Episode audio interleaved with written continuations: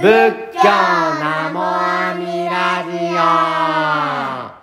お茶碗の時間よ。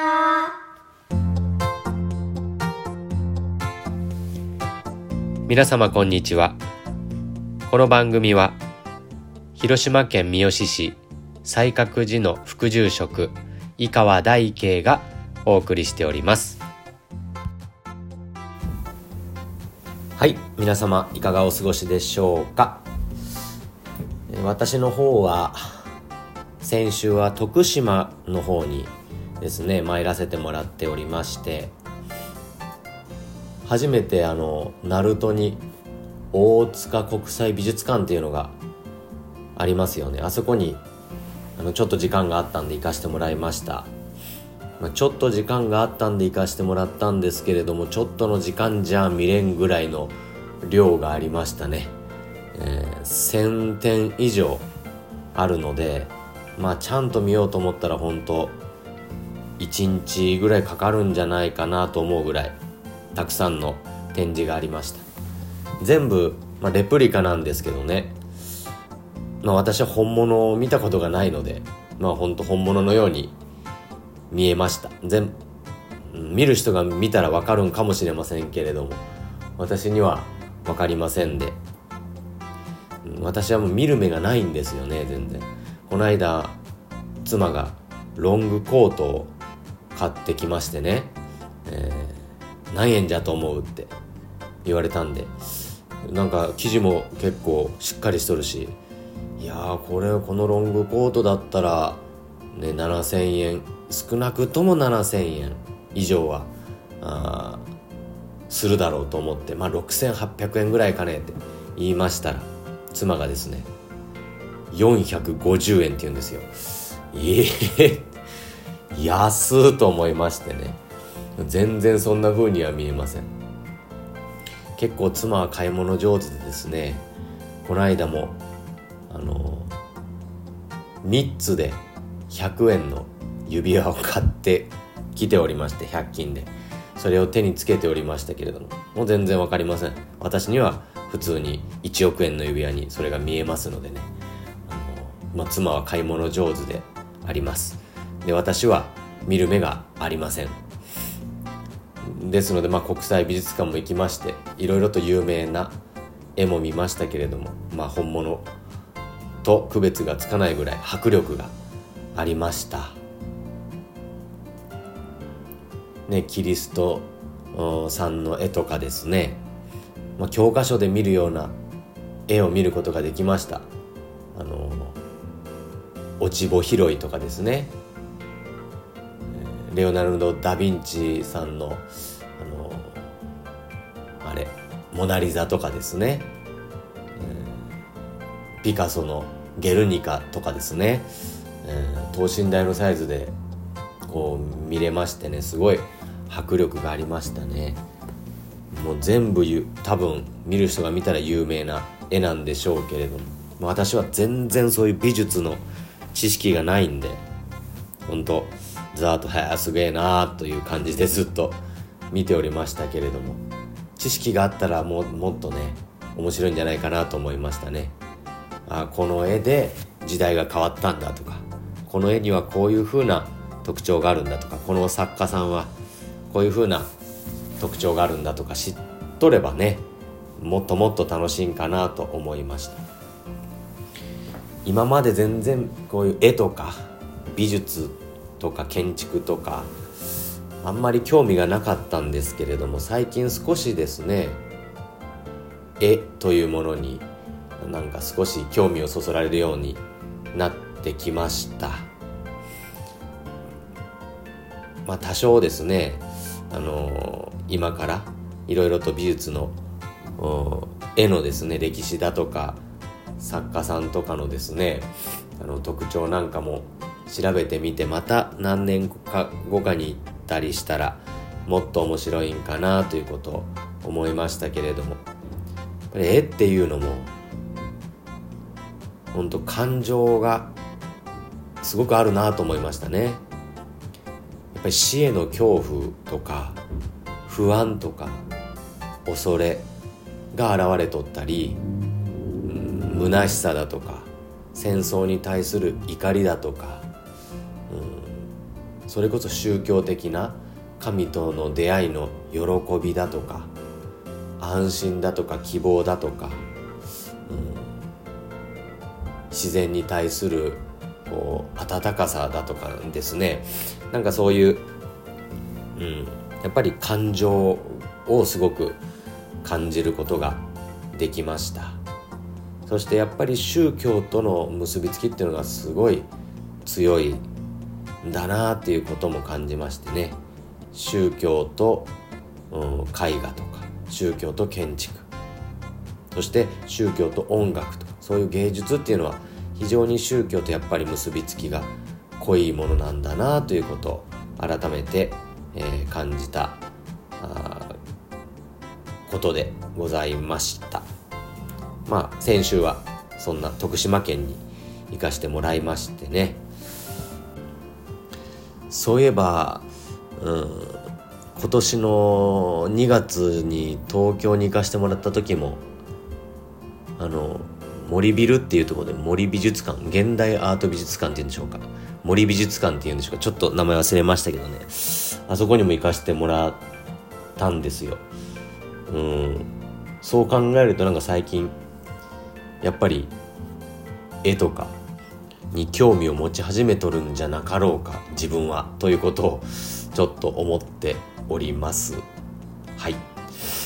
でまあ今回はですね往生ということについて、えー、味わってみたいなと思います。まあ、お浄土に往生する雪生まれるというふうにこう言われるんですけれどもこれはそもそも阿弥陀様がですね18願第18願で、えー、翼生画国というふうに誓われるんですね。我が国に正然と思いてっていうふうに誓われるわけです、うん、あなたの命虚しく終わっていく命ではなくて我が国浄土へ生まれる命だと思っておくれよってこうおっしゃってくださってます。うん、翼小学国生まれると思っておくれよってこうおっしゃってくださっておる心について味わってみたいなと思うんですけどそもそもこの「生まれると思え」っていうのはすごいことなんですね。うん、すごいことというか今までの仏教からすると結構ありえないことというかそれほどの言葉が生まれると思えという言葉なんですねお誓いなんですね仏教では迷いの世界苦しみの世界のことを生死というふうに言います。生死まあ生まれ死にと書いて生死ですね。生まれては死んでまた生まれては死んでを繰り返していく。この生死というふうに迷いの世界を表します、まあ、輪廻とも言います。六道輪廻とかとも言われますね、えー、地獄餓鬼畜生修羅人天。この6つの迷いの世界を生まれ変わり死に変わりをしておるんだ。自ら成してきたものによって、えー、また自ら赴いていくわけです。自らのなえええことした全員楽。ええことをしたら幸せな結果。悪因苦か。悪いことをしたら辛い結果が出てくる。というように自らの行いが次を決めていく。これを生じ迷いの世界。ずっとこう自らの業に縛られ煩悩に縛られ生まれ変わり死に変わりを六道輪廻してきた。生じの迷いの命だというふうに、えー、仏教では考えるわけです。そしてお浄土っていうのは悟りの境外ですね。もう涅槃。最高の涅槃の境外のことをまあ浄土真宗ではお浄土というふうに表現しますけれどもその悟りの境外っていうのはそういう生死を超えた境外です。その六道輪廻を超えてゆくのがこの悟りなんですね。迷いを超えて生まれては死に生まれては死にを超えてゆく。もう二度と生まれて死んでを繰り返さない境外が悟りの境外涅槃という境地ですね。生死を超えたのが悟りなわけです。お浄土なわけですよ。ですのでその涅槃の境外を不生不滅とか筆境不詳とか難しい言葉で表現されることがあります。不生不滅っていうのは生まれもないし生まれるということもないし滅するということもないっていうのが不生不滅です。そういう生まれるとか滅するとかそういうのを超えた世界なんだ。筆境不詳っていうのは筆境っていうのは究極です。不詳っていうのは生まれることがない。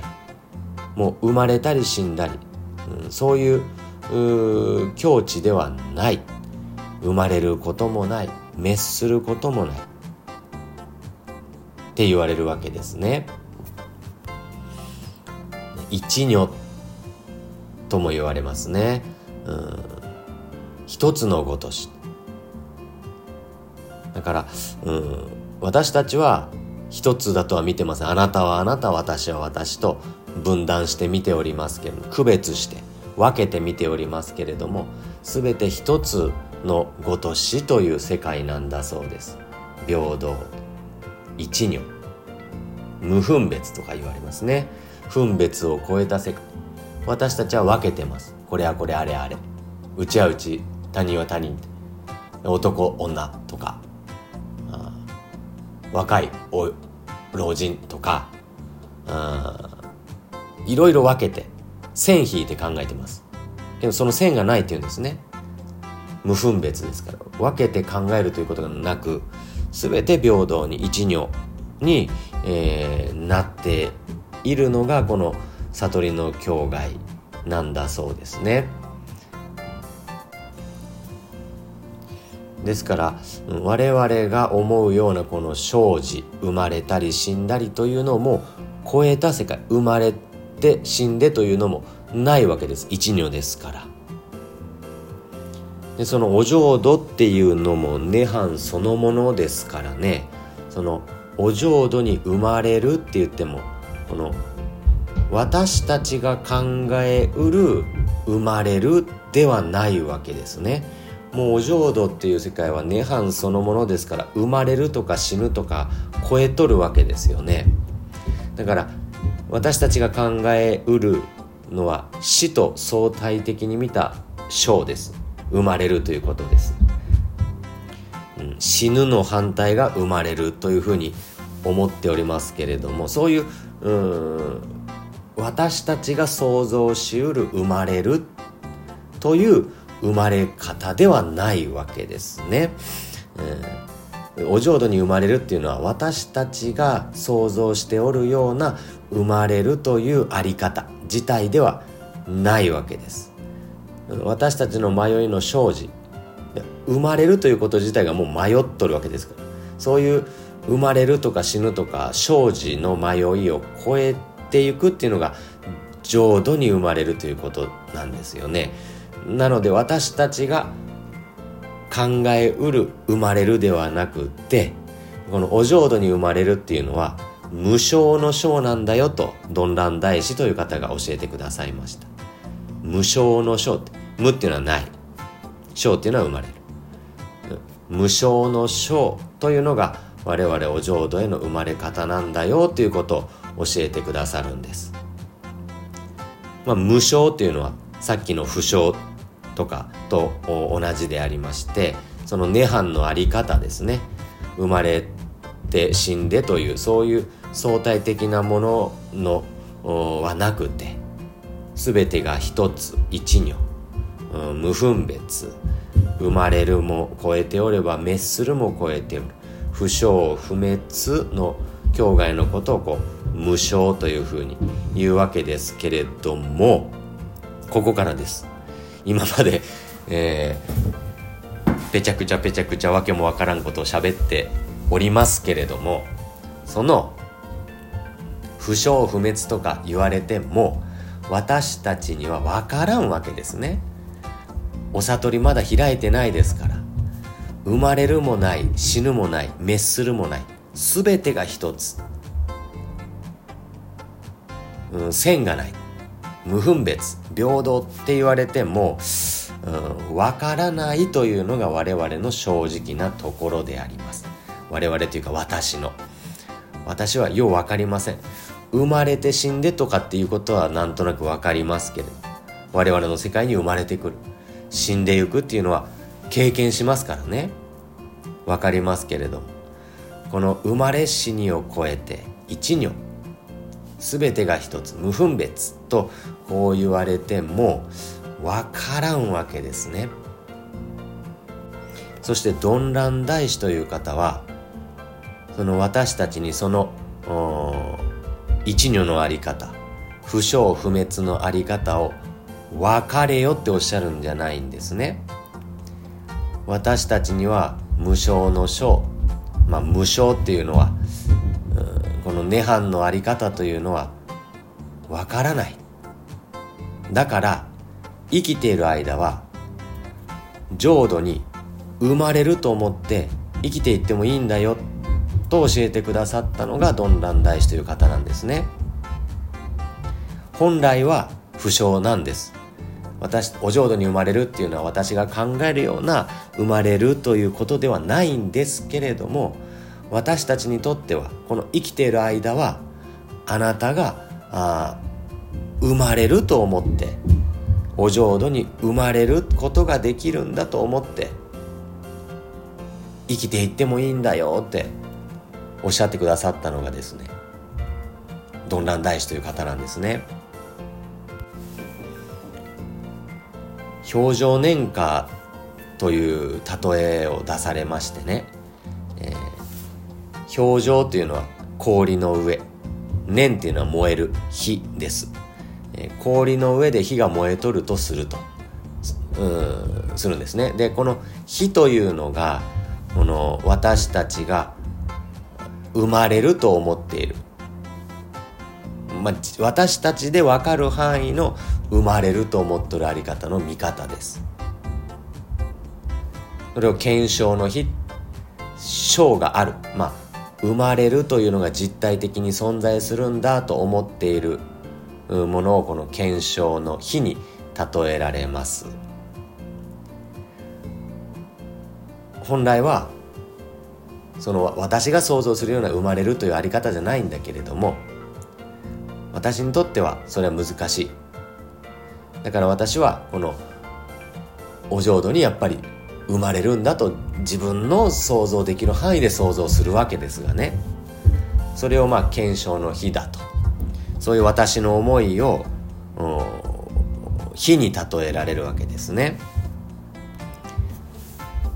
そして氷の上の火ですからあの火が燃えたらですね氷も溶けるわけです。すると氷が溶けて水になったら火が消えていくわけですよね。でこの水が火を消していくっていうのを明号の働きに例えられるわけです本願力に例えられるわけですで私たちは生きておる間はやっぱり浄土に生まれるんだと私が思える範囲でやっぱ思うわけですね。でそれはあ浄土に生まれたのであればその溶けた氷が水となって火を消していくように、えー、私が浄土に生まれたのであればその検証の火も消えて明号の働きによってその私の生じの在り方の中でしか想像してなかったそういう思いで、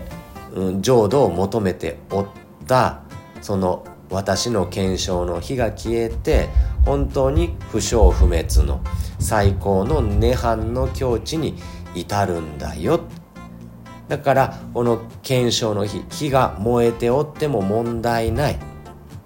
火が燃えておってあなたは生きてる間は火が燃えておるからお浄土に生まれるというふうに思いながら生きていってもいい。その思いはお浄土に参れば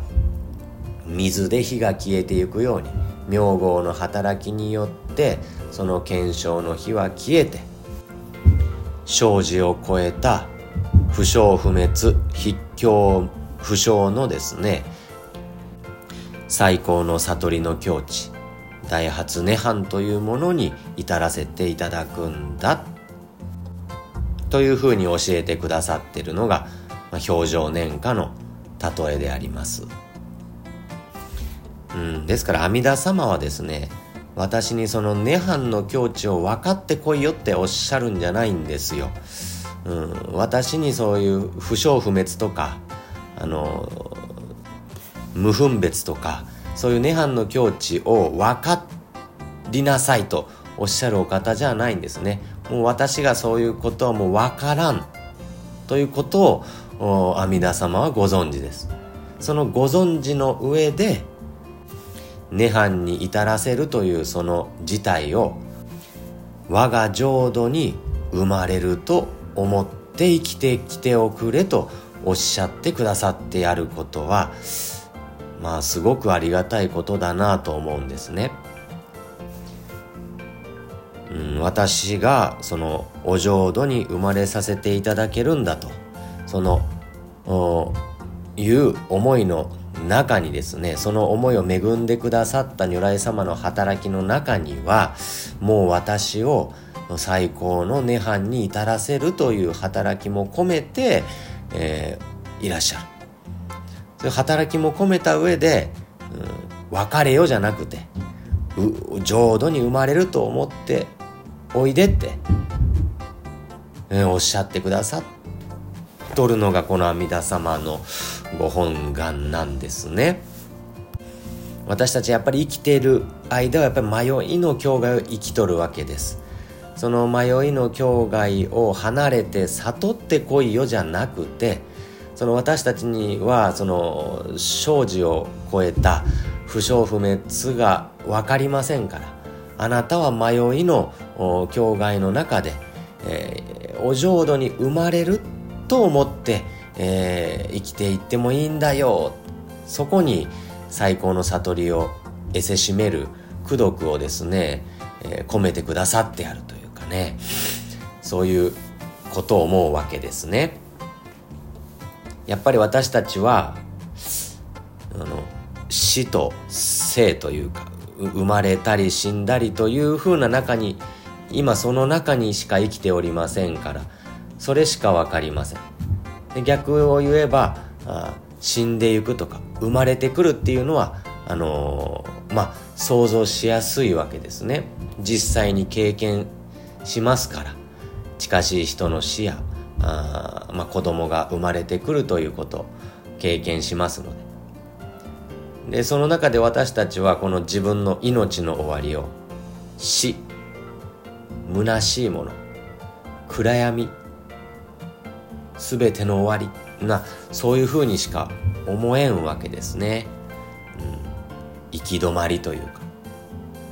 生きとるうちが花よというか。もう命の終わりは全ての終わりで死虚しくもう暗闇に何か大きなあ穴底に落ちていくようなそういうふうにしか死というものを命の終わりを捉えることができませんけれどもしかしその命の終わりをですね阿弥陀様はそうじゃないよ。あなたの命は我が浄土に生まれてくるんだよっておっしゃってくださるんですね。そういうふうに思って生きてきていいんだよっておっしゃってくださるんですね。やっぱり